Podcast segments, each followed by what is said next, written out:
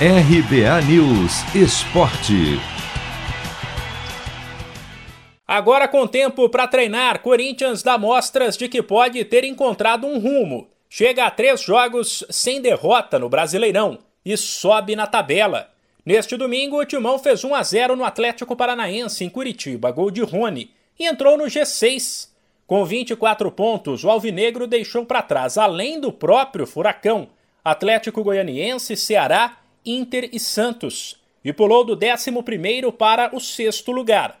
Logo de cara, em um palco complicado, até pela grama sintética da Arena da Baixada, o Timão se impôs e controlou o jogo com mais posse, apesar da dificuldade para criar.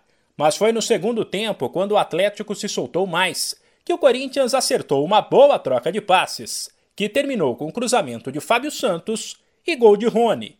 Juliano, que começou entre os 11, foi o maestro do time. Era o ponto de desafogo nas dificuldades e, enquanto teve perna, foi bem.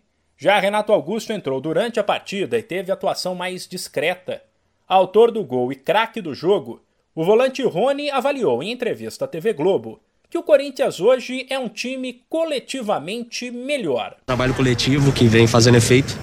Individual a gente não chega em lugar nenhum. E o nosso coletivo agora tá dando certo, o time se encaixou melhor. Graças a Deus a gente vem fazendo bons jogos. É, sofremos um pouquinho no jogo, mas é normal, a gente soube sofrer, por isso que a gente saiu com a vitória.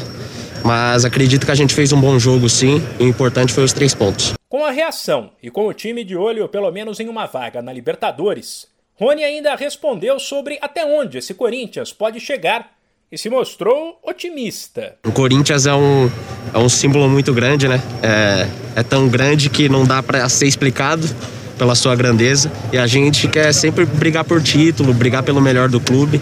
É, não sei, mas a gente quer brigar para ficar lá em cima na tabela e conquistar o título. A gente está no Corinthians, e a gente sempre briga por isso. Fora das outras competições, o Corinthians de novo vai apenas descansar e treinar durante a semana antes de visitar o Grêmio sábado, também pelo Brasileirão.